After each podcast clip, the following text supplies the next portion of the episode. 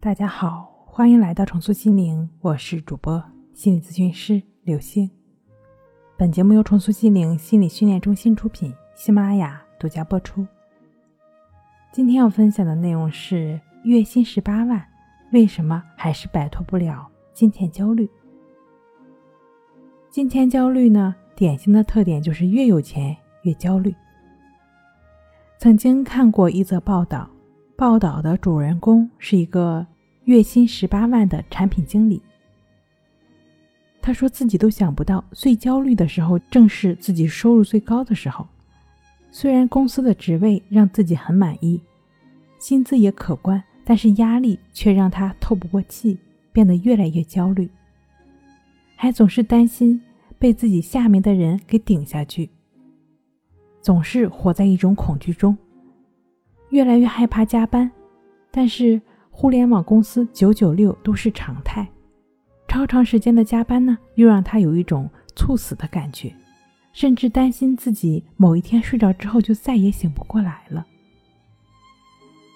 他就是那位月薪超过十八万，仍然为钱担心的人。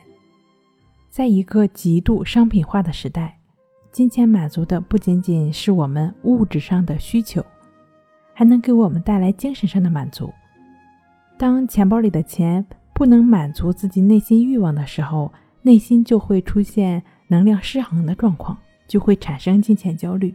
月薪十八万的他，除了要负责房贷、车贷，还要负责孩子国际学校的学费。除了生活必需品之外，还有什么呢？还有很多：孩子的兴趣班、老婆的兴趣班、一家人的商业保险等等。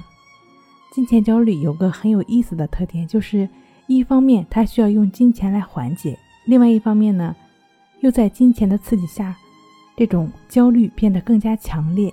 越有钱反倒越焦虑的现象就出现了。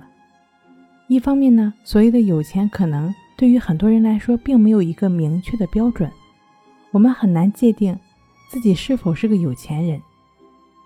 再加上总有更富有的人存在。在挣钱的路上呢，我们就像穿上了红舞鞋一样，永远停不下来。另外一方面呢，就是很多人需要的不多，想要的挺多。你说你有几个胃呢？能吃下去多少东西？你有几个嘴唇？能抹下去多少个口红？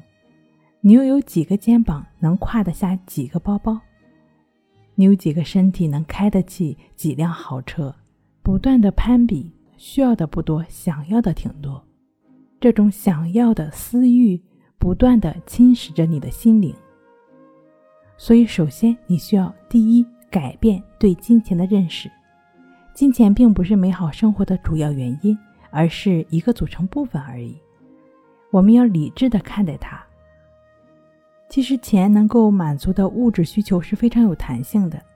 人们常说有钱了多花点，没钱了少花点，就是这样的道理。只要在不影响正常生活的前提下，生活水平有所浮动，也可以通过取舍，在不同开支点中有重点、有规划的支出，这样呢，就能在一定程度上控制好我们的金钱焦虑。第二，就是摆正你的需要，对物质和精神的需要是人之常情，在追求物质满足的基础上，很容易把需要和欲望就混为一谈了。可以说。我们的金钱焦虑就是一种金钱刺激产生的物欲，这种想要的私欲一旦超过我们能够抵御的能力，就会造成焦虑情绪的泛滥。所以，要摆正你的需要，分清欲望与需要。虽然金钱可能让我们的生活更加多姿多彩，但它却不能确保你幸福、快乐和健康。如果你把你的幸福寄托在金钱上，就要注意了。你可能患上了金钱焦虑。好了，今天跟您分享到这儿，那我们下期再见。